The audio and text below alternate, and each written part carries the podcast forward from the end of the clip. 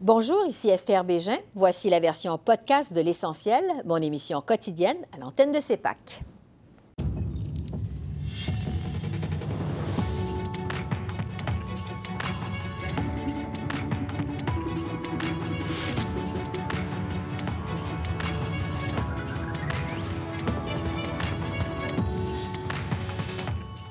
Après trois semaines de blocus ferroviaire, un début de dialogue entre Ottawa et les chefs héréditaires de Wet'suwet'en. Mais pour l'opposition commune, c'est trop peu, trop tard. À quoi peut-on s'attendre de cette rencontre de Smithers en Colombie-Britannique? Je pose la question à Éric Cardinal, spécialiste des peuples autochtones. Les blocus ferroviaires, la déclaration sur les AK-47 de François Legault, la menace séparatiste de Jason Kenney, l'analyse des dossiers chauds de la semaine avec notre panel de journalistes.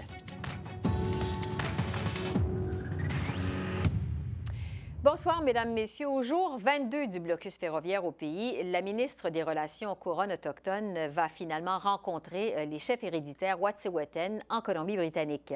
Des pourparlers sont prévus jusqu'à demain en vue de tenter de trouver une issue à cette crise. J'en discute avec Marc-André. Donc, euh, ça, aurait pris, aura pris un mois, Marc-André, mais finalement, euh, on va se parler. Qu'est-ce qui explique cette percée? Mais en fait, par voie de communiqué, les chefs Wet'suwet'en ont indiqué que plusieurs des conditions qu'ils avaient établies ont été remplies, à savoir le retrait de la GRC du chemin forestier qui mène au chantier de construction du gazoduc Coastal GasLink et la décision de la compagnie TC Energy de suspendre pendant deux jours ses travaux. Ainsi, la ministre fédérale des Relations couronnes autochtones, Carolyn Bennett, s'est rendue aujourd'hui à Smithers, en Colombie-Britannique, pour s'asseoir avec son homologue provincial et les chefs héréditaires. Et ici à Ottawa, le ministre des Services aux Autochtones, Mark Miller, a il a voulu souligner quand même la complexité de la situation tout en affirmant que cette première rencontre constitue une étape importante. On l'écoute. S'il y a quoi que ce soit à retenir aujourd'hui, c'est une victoire pour le dialogue et, la résolution de, conflits de façon pacifique. Vraiment très difficile de, résoudre cette situation en, faisant des énoncés gratuits. Euh, encore, il faut du dialogue ouvert, respectueux, parfois conflictuel, mais ce dialogue il faut le voir, l'avoir face à face. Et Esther, pour sa part, le ministre des Transports, Marc Garneau, estime que la rencontre d'aujourd'hui constitue un point important, même peut-être un point tournant dans les efforts du gouvernement à trouver une issue à cette crise, mais lui aussi reconnaît que la situation demeure très complexe. On l'écoute. Ne peut pas régler ça en une heure cet après-midi, hein, parce que quand on parle de... Il y a, l'enjeu qui existe en ce moment, qui concerne un gazoduc, mais il y a aussi des revendications qui remontent très, très loin. Alors, je pense que c'est quelque chose qui va être discuté, euh, oui, le, problème immédiat, mais en même temps, je pense que euh, le, dialogue va s'élargir. Et le ministre Garneau a précisé qu'il espère que les communautés Mohawk de Tiendenaga et de Ganawagi vont voir si pour parler d'un bon oeil et qu'ils vont peut-être considérer de baisser les bras. Donc, euh, Marc-André, c'est une ouverture quand même. Comment l'opposition commune a réagi? Bien que ce soit le Parti conservateur, le Bloc québécois ou le NPD, tous ont en fait critiqué la lenteur de la réponse du gouvernement fédéral. Le Bloc et le NPD ont tous deux euh, reproché au gouvernement d'avoir soit ignoré leurs recommandations ou d'avoir agi trop tard. Mm-hmm. Et en ce qui concerne le Parti conservateur, lui critique l'absence toujours d'un échéancier clair pour le rétablissement complet du service ferroviaire. Là-dessus, on écoute le lieutenant politique pour le Québec du Parti conservateur, Alain Reyes. Gérer le pays quand ça va bien, c'est facile pour tout le monde. Mais quand il y a de l'adversité, là, c'est compliqué. Quand le premier ministre va faire preuve de leadership afin de pouvoir régler une fois pour tous les blocus ferroviaires. Monsieur le Président, le Premier ministre a fait preuve de leadership la semaine dernière quand il a dit clairement l'injonction doit être respectée, la loi doit être suivie et les blocus doivent être levés. Et je tiens à féliciter notre ministre de Relations avec les Autochtones de la Couronne, qui est en Colombie-Britannique aujourd'hui pour travailler avec son homologue provincial et les représentants du Wet'suwet'en. Donc, Esther, les réunions entre la ministre Bennett et les chefs héréditaires Wet'suwet'en doivent se poursuivre demain. Et donc, évidemment, on va suivre ça de près. Merci beaucoup, Marc-André. Je vous en prie. On vient de l'entendre, du côté d'Ottawa, on mise beaucoup sur cette rencontre avec les chefs héréditaires à Smithers, en Colombie-Britannique. Le ministre Marc Garneau affirme qu'il pourrait s'agir d'un point tournant dans la crise. La ministre Caroline Bennett parle, elle, d'une réunion vraiment importante. Alors, à quoi on peut raisonnablement euh, s'attendre? J'en discute avec Éric Cardinal, qui est chargé de cours sur le droit canadien et les peuples autochtones à l'Université de Montréal. Bonsoir, Éric. Bonsoir, Esther. Bon, ça fait plusieurs jours que les représentants des gouvernements attendaient justement de rencontrer les chefs héréditaires. Est-ce que euh, cette réunion, juste le fait que finalement ils se tiennent, ça vous semble un développement important dans la crise? C'est une avancée extrêmement importante. On vient de passer à une nouvelle étape où là, maintenant, on a réussi à créer le dialogue entre le gouvernement et les chefs héréditaires Wet'suwet'en, ce qui, euh, ce qui est une excellente nouvelle. Bon. Vous êtes spécialiste des euh, questions autochtones. Vous êtes aussi conseiller stratégique. Je me demandais si les ministres Bennett et Fraser, euh, vous avez consulté tout juste avant d'entrer en réunion avec les chefs héréditaires à Smithers. Ça aurait été quoi votre premier conseil? Bien, D'abord, c'est de, respecter le, leur système justement de, de, clans et de chefs héréditaires. Euh, je les aurais conseillé d'abord de bien s'informer sur à qui ils parlent, euh, à qui ils ont affaire et euh, comment complexe est le système politique interne à la nation Wet'suwet'en. Euh, puis le deuxième conseil, c'est d'être à l'écoute de leurs demandes et d'avoir une ouverture pour l'après-crise. En fait, ils doivent y aller avec un agenda en deux temps. D'abord, trouver une solution immédiate pour lever les blocus et euh, par la suite euh, mettre sur la table des mécanismes pour permettre un dialogue plus constructif pour l'après-crise. Ça, ça me semble absolument important. Donc, y aller en deux étapes. On se doute que les ministres Bennett et Fraser vont peut-être tenter de convaincre les chefs héréditaires du bien fondé des avantages du gazoduc sur leur territoire, des avantages économiques notamment. Si au départ, les chefs héréditaires restent sur leur position parce que c'est le nœud du problème, ils sont contre ce projet, euh, est-ce qu'il y a un dénouement possible? je ne pense pas que ce soit une bonne idée d'essayer de les convaincre à ce moment-ci du bien fondé du projet. Je pense que ce qui est important, c'est de euh, reconnaître que le gouvernement fédéral a une responsabilité de consulter et d'accommoder les, Premières Nations quand il y a un projet sur les terres ancestrales, là où il y a potentiellement des droits ancestraux et un titre ancestral. Et c'est là que le pouvoir des chefs héréditaires est important. Et c'est pour ça qu'à cette rencontre-là, ce que le gouvernement fédéral doit dire, c'est nous allons assumer nos responsabilités, nous allons faire en sorte que la consultation ait lieu de façon pleine, entière, adéquate et que vous puissiez exprimer vos, euh, vos opinions, vos commentaires, euh, vos préoccupations par rapport au projet. Et ça revient aussi à un des principes qu'on retrouve dans la Déclaration de l'ONU sur les droits des peuples autochtones, c'est-à-dire le consentement libre, préalable et éclairé, qui n'équivaut pas à un droit de veto, mais euh, plutôt à des efforts vraiment importants de la part du gouvernement pour rechercher un, un accord des partis ou à tout le moins trouver des moyens de les accommoder le cas échéant. Oui. Est-ce que ça pourrait, ça se pourrait qu'on en vienne à la conclusion que finalement, il faut euh, retourner à la table des négociations et euh, en fait inviter les chefs héréditaires euh, pour reprendre du début les pourparlers sur ce projet de gazoduc de Coastal GasLink. Est-ce que ça se pourrait que finalement, on en vienne à la conclusion qu'il faut recommencer complètement le processus?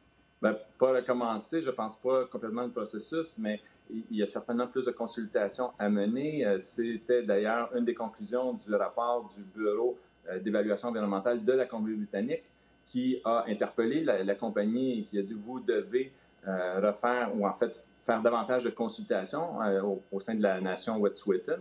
Puis, ce qu'il faut dire, c'est qu'en droit canadien, même s'il y a une entente avec une entreprise, ça, ça ne lève pas le fardeau du gouvernement d'assurer une consultation de la, nation. Donc, le gouvernement fédéral a quand même la responsabilité de s'assurer qu'il y a eu une, consultation adéquate de l'ensemble des parties prenantes de la nation Wet'suwet'en. On dit que c'est une rencontre qui pourrait durer euh, deux jours, jeudi, vendredi. Quels sont les indices qui vont nous laisser croire que ça se déroule bien? Vous, qu'est-ce que vous allez surveiller de cette euh, réunion? Bien, je pense qu'un des indices, ça serait la réaction des Mohawks, ceux qui appuient euh, les chefs héréditaires Wet'suwet'en dans leur euh, démarche qui bloquent actuellement des voies ferrées dans l'est du pays, donc euh, au Québec, notamment à Kanawake. Et eux, je sais qu'ils sont en, lien direct avec les chefs héréditaires. Et si, on sent que les discussions vont bien et que les chefs héréditaires sont satisfaits de la réponse du gouvernement fédéral, bien, on va voir du côté des Mohawks aussi soit une levée des blocus ou en fait une modification de leur position de blocus actuellement là, qui, qui, ouais.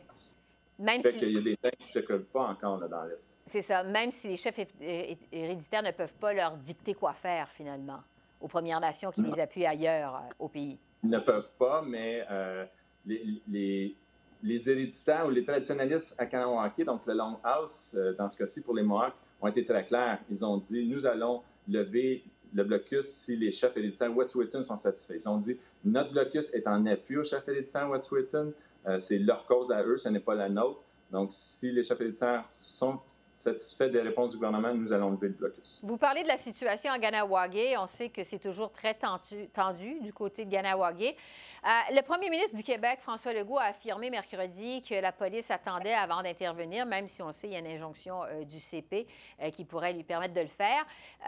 parce que les Mohawks ont des AK-47 sur le territoire, qu'est-ce que vous pensez de cette déclaration du premier ministre du Québec? Euh, ça m'a surpris. Euh, je trouve ça euh, à la limite irresponsable. En fait, n'était pas. Même si l'information elle est véridique, ce ne serait pas au premier ministre de dire une telle affirmation. En fait, tout ce que ça fait, c'est ça jette de l'huile sur le feu et ça vient cristalliser aussi dans l'opinion publique l'image de l'Autochtone qui ne respecte pas les lois, qui est violent. Euh, et c'est pas c'est pas ce qu'on veut faire à ce moment-ci. C'est déjà difficile en termes d'opinion publique. Euh, il faut pas faut pas en rajouter et je pense pas que c'était nécessaire qu'il le fasse. D'autant plus que les informations qu'on a, c'est qu'il n'y en a pas d'armes actuellement sur euh, du tout sur les, les, blocus et même autour. Donc c'est assez surprenant comme déclaration. Quand des chefs comme Ghislain Picard disent que ça vient jeter de l'huile sur le feu, c'est ce que vous croyez également de votre côté?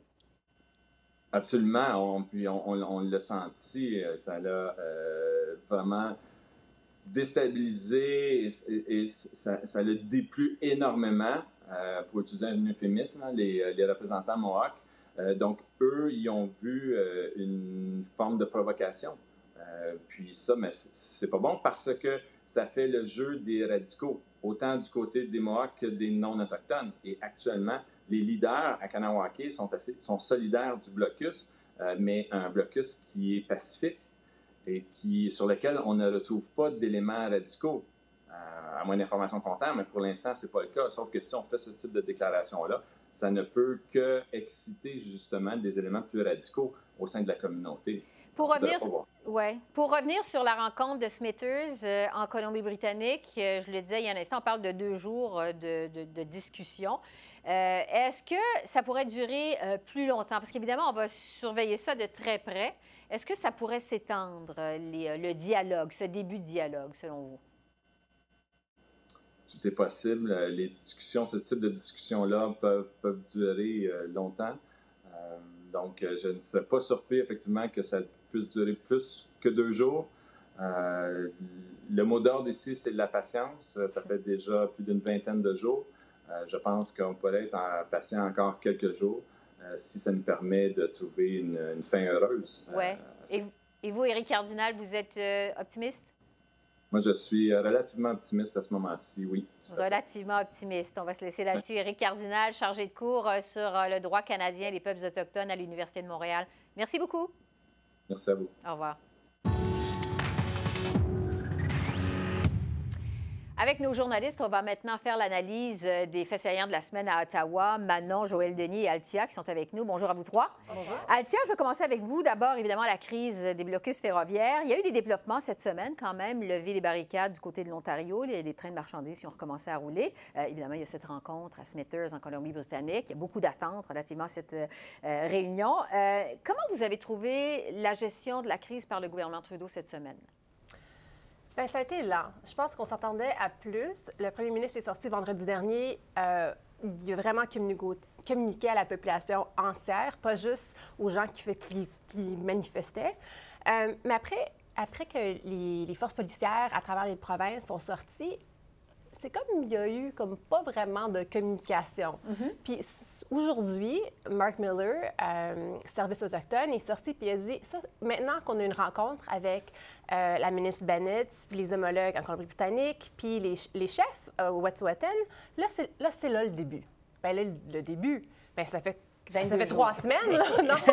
Qu'est-ce que vous voulez dire, le début? Euh, je pense que ça, ça a besoin d'être euh, peut-être encadré un petit peu mieux. Bill Blair, service public, est sorti ce matin puis il nous a dit non, on pense pas que c'est des actes de terrorisme, mais là, on voit que les manifestations, ils se reproduisent. C'est comme des champignons, là. ça sort partout. Puis on dirait que le gouvernement ne peut plus contrôler vraiment la situation.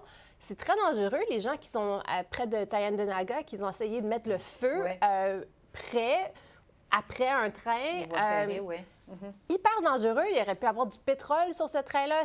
C'est- dangereux pour les gens qui, qui travaillent. Le train, euh, les gens qui mettent leur propre vie en danger, c'est- c'est épouvantable. Puis là, on a du gouvernement fédéral, on en a juste... ben, là, on commence à parler. Mais M. Garneau a dénoncé ces gestes-là. Oui. Très, fa- très Il fortement. a très là. fortement, il leur a dit de ne pas le faire.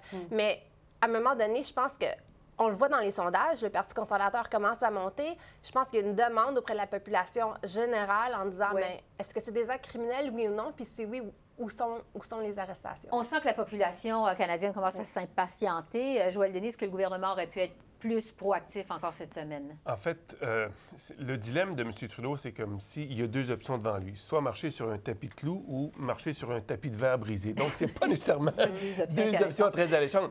tapis de clous, parce que s'il demande la force, euh, l'effet multiplicateur, il est là. Les barricades se multiplient. Si euh, il prône le dialogue, les gens s'impatientent, donc il y a aussi un effet euh, négatif pour M. Trudeau. Donc, il n'est pas nécessairement devant une situation facile. Les choix ne sont pas évidents. Il mise sur le dialogue, mais quand il pose, euh, propose un dialogue, il n'y a personne de l'autre côté qui répond aux appels des ministres qui tentent d'établir ce dialogue. Donc, pour M. Trudeau, il est un peu euh, il est dans une euh, lose-lose situation, Ouais. comme disent les Anglais, et ça fait en sorte que tout le monde critique M. Trudeau. Il se retrouve au cœur d'un grand problème Ouais. euh, auquel il n'y a pas nécessairement de solution facile. Parce que là, il y a quand même un début de dialogue avec cette rencontre. Oui, du ça de fait la- longtemps que le gouvernement le demande. Et, Voilà. la- et je pense que la faiblesse de M. Trudeau, c'est dans sa capacité d'expliquer clairement la stratégie qu'il suit. Euh, parce que on peut bien dire, Ah, le dialogue, mon Dieu, c'était l'équivalent de rien faire. Il faut qu'il y... Mais là, tout le monde dit, vous voyez, pour avoir, pour plus avoir de barricades, il faut qu'il y en ait un dialogue. Donc, tout le monde mise maintenant sur cette rencontre que finalement, euh, le gouvernement a, a- a réussi à obtenir. Mais il faut se rendre compte qu'il y a aussi eu un travail euh, de la Colombie-Britannique avec l'ancien député Nathan Collin qui a joué l'intermédiaire auprès, de- parce qu'il était député de cette région-là, il connaît les chefs héréditaires. Et ça, ce travail-là va commencer avant même qu'il y ait les arrestations de chefs héréditaires. Donc, on, on- ce travail-là, on ne le voyait pas pendant un grand bout de temps. On dit Donc, qu'il est en poste depuis la fin du mois de janvier, donc c'est un bout de temps il- qu'il est là. Donc, c'est, M. Trudeau était défavorisé par le fait qu'il y a tout un aspect de ce qui se faisait ne pouvait pas être sur la, la place publique. On l'a vu d'ailleurs avec cet accord CNCP pour euh, livrer des marchandises essentielles. Donc, euh, mais les gens veulent une solution rapide, ils veulent que ce soit M. Trudeau. M. Trudeau, ils l'ont répété, ils ne peuvent pas dire à la police quoi faire. M. Legault vient de s'en rendre compte lui-même. Parce que y a la police, allez-y, allez-y, allez-y, mais la police, elle y va à son rythme, il ne peut, pas les- il peut pas les diriger. Je vais vous amener sur euh, la déclaration de François Legault, euh, le premier ministre du Québec. On sait que les blocus se poursuivent euh, du côté de Ganawagé.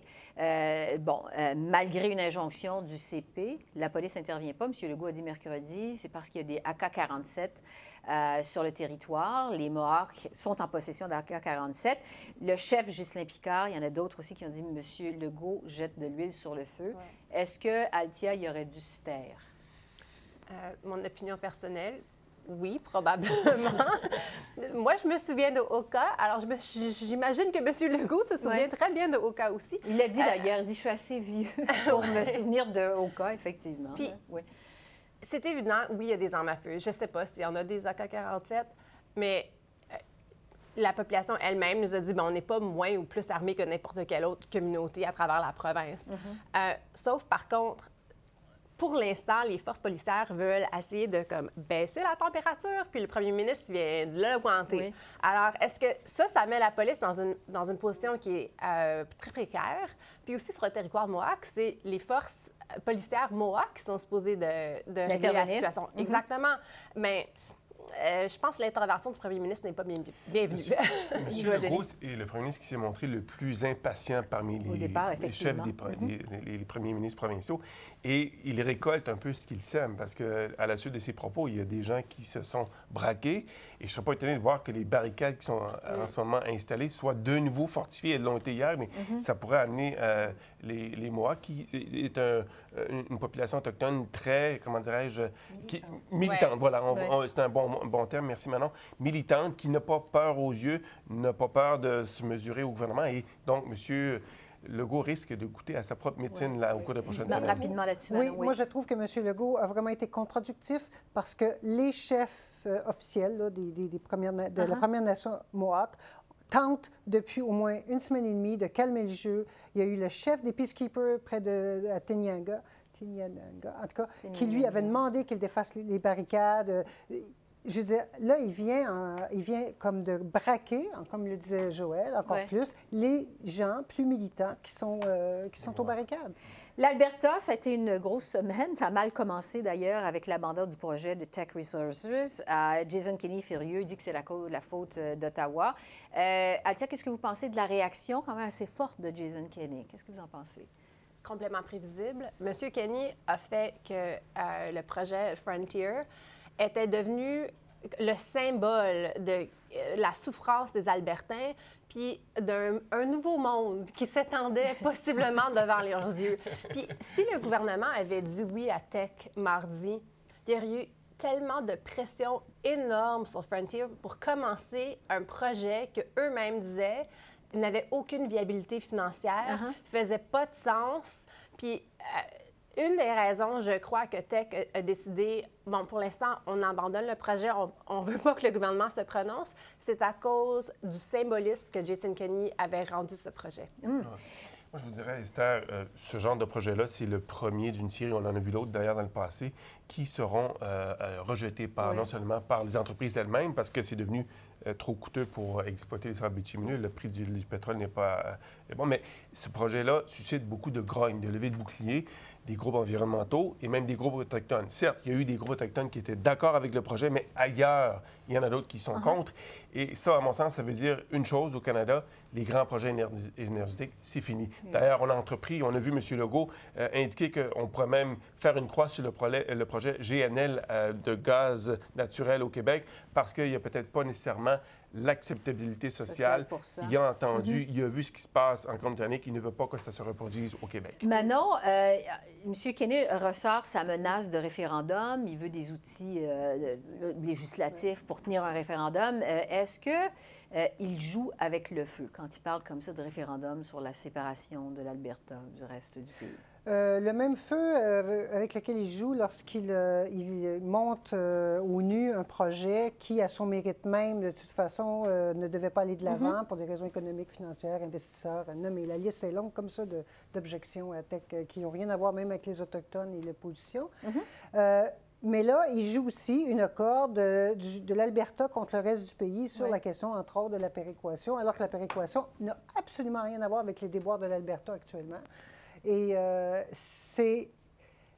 Euh, il, déforme beaucoup les, faits, en tout cas, il les, met dans un contexte qui n'a pas rapport parce que ça alimente une grogne qui lui sert politiquement. Mm-hmm. Euh, c'est extrêmement dangereux alors que l'Alberta devrait se préparer à cette transition économique, entre autres sur le plan énergétique, parce que justement, des grands investisseurs de ce monde ne veulent plus ou veulent de moins en moins investir dans les énergies fossiles. Diversifier davantage l'économie de l'Alberta.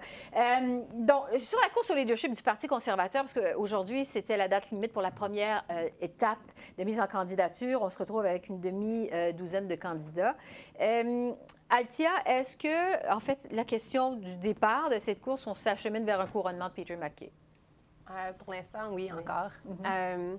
On verra si ça va changer. Monsieur McKay, quand même, n'a pas eu un début de course euh, facile. Il y a eu euh, plusieurs bousculades, uh-huh. surtout à travers les médias sociaux, euh, son compte Twitter notamment.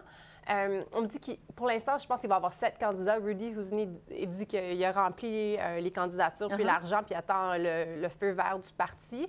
il y a deux candidats qui sont vraiment des personnes de front pour les conservateurs sociaux. Où ces gens-là, ils vont aller en deuxième et troisième choix, ça, ça peut déterminer encore qui va être le prochain, le prochain chef du Parti conservateur. La même chose qui s'est passée en 2017 qui a rendu la victoire à Andrew Scheer et non à Maxime Bernier. Donc, ça garde un suspense quand même. Je vais vous parler, euh, Joël Denis, de la situation de Gérard Deltel, que j'ai reçu en entrevue euh, récemment, entrevue qui va être diffusée en fin de semaine à CEPAC, et euh, sur lequel il s'est montré vraiment très ouvert sur sa déception, je dirais même son amertume à avoir dû se retirer de cette course au leadership parce qu'il a senti que son momentum avait été brisé par l'arrivée de Jean Charest, également la candidature potentielle de M. Poilièvre. Et euh, vraiment, euh, je lui ai demandé à un moment donné euh, comment vous avez réagi quand ils ont retiré leur candidature eux-mêmes. Et c'était, il y avait des silences qui en disaient long. Là. Il, est, très amer. Est-ce que finalement, là, il n'y a pas de Québécois dans la course? il ne se présentera pas? Est-ce qu'il aurait dû le faire pareil? Est-ce que... Qu'est-ce que vous en pensez? Je crois que oui. Monsieur, Monsieur Deltel aurait été un candidat de marque très apprécié dans l'Ouest canadien. Je sais qu'il a déjà prononcé des discours dans l'Ouest qui mhm. ont été très bien reçus. Des gens ont même accepté du verser, de, étaient prêts à lui verser de l'argent pour une éventuelle campagne. Et je pense qu'il aurait été le candidat de rêve pour le Parti conservateur. Pourquoi? Parce qu'il il aurait pu refaire, recréer cette coalition qui a si bien servi les conservateurs de Brian Mulroney, par exemple, coalition entre les nationalistes bleus du Québec et les, les, les, les Bleus de l'Ouest, mhm. les, conservateurs de l'Ouest et les Tories de l'Ontario. Il aurait pu recréer cette coalition-là parce que, bon, il s'exprime aisément dans les deux langues. Euh, et défend aussi bien en français qu'en anglais les dossiers qui sont chers à l'Ouest. Donc ça, là-dessus, il y a un discours qui est euh, cohérent.